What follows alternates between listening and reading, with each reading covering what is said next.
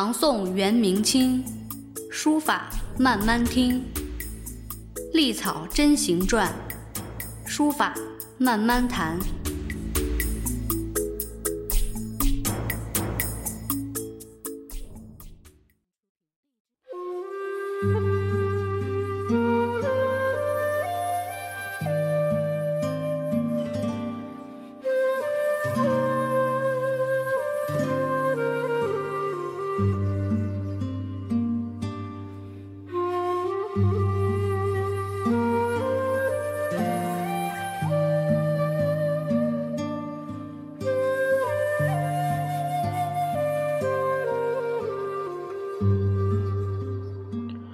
大家好，欢迎大家继续收听漫谈书法。今天呢，继续为大家呃分享书谱接下来的内容。呃，由于呢，咱们现在已经到了夏天啊，呃，所以呢，天气比较热啊，可能会影响这个大家日常的写字的情绪，所以夏天的时候一定要注意自己的状态。那么我们的书谱呢，继续分享。啊，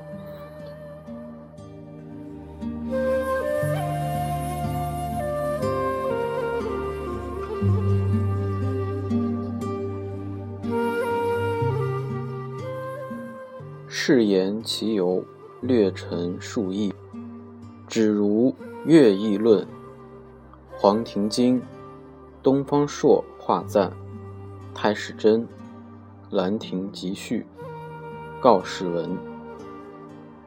思并代俗所传，真行绝志者也。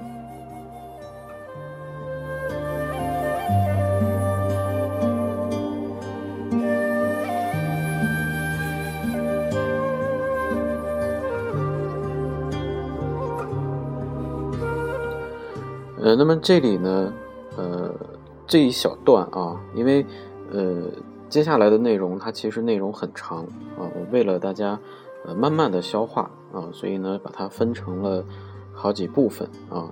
这一部分，这一大部分，它讲的是什么呢？讲的是，呃，王羲之啊，王羲之的几个代表作。那么这几个代表作啊，学过书法，了解书法啊，如果了解王羲之的这个作品的话。还稍微熟悉一点啊，那可能里边，嗯，对于没有接触过书法的朋友来讲，可能你最熟悉的可能就是《兰亭集序》，对吧？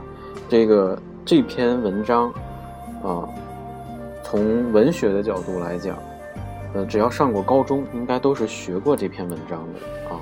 而且他在这个王羲之众多书法当中，是最有名的一件作品。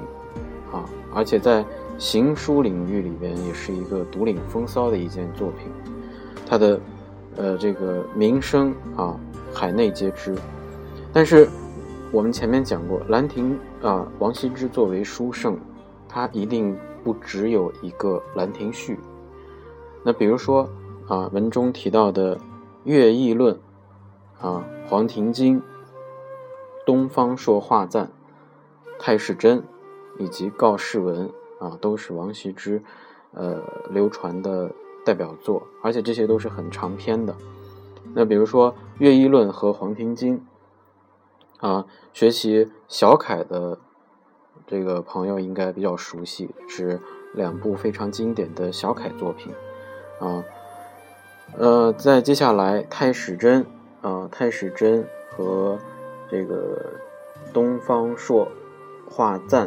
啊，东方朔画赞，呃，也是这个王羲之的一个代表作。像太史箴这个作品，基本上，呃，已经没有了，就是我们今天已经看不到了。啊，东方朔画赞呢，呃，说这个真迹呢一直传到唐代，藏于内府，但是也到后来也都没有了，也是属于小楷，啊，只能在一些呃这个呃。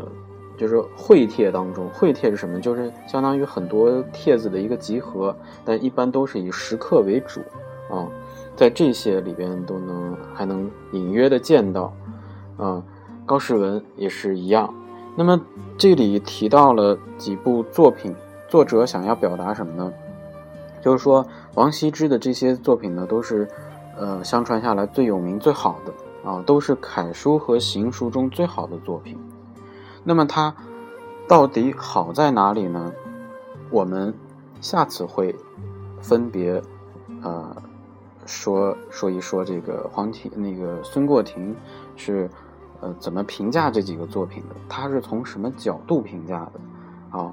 所以说第一部分呢，他讲的是王羲之的几个代表作，而且也告诉你了呃书体啊行书和楷书，呃，那么大家通过这一期呢。呃，感兴趣的话，可以把这几个呃作品呢抄下来啊，抄下来之后呢，大家可以去上网啊搜索一下相关的资料，甚至包括图片啊，看一看它的样子。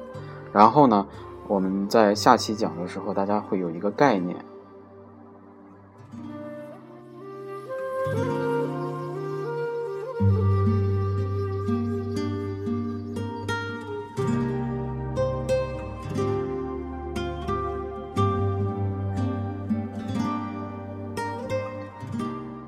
那么这一期呢，就短短的分享到这里啊。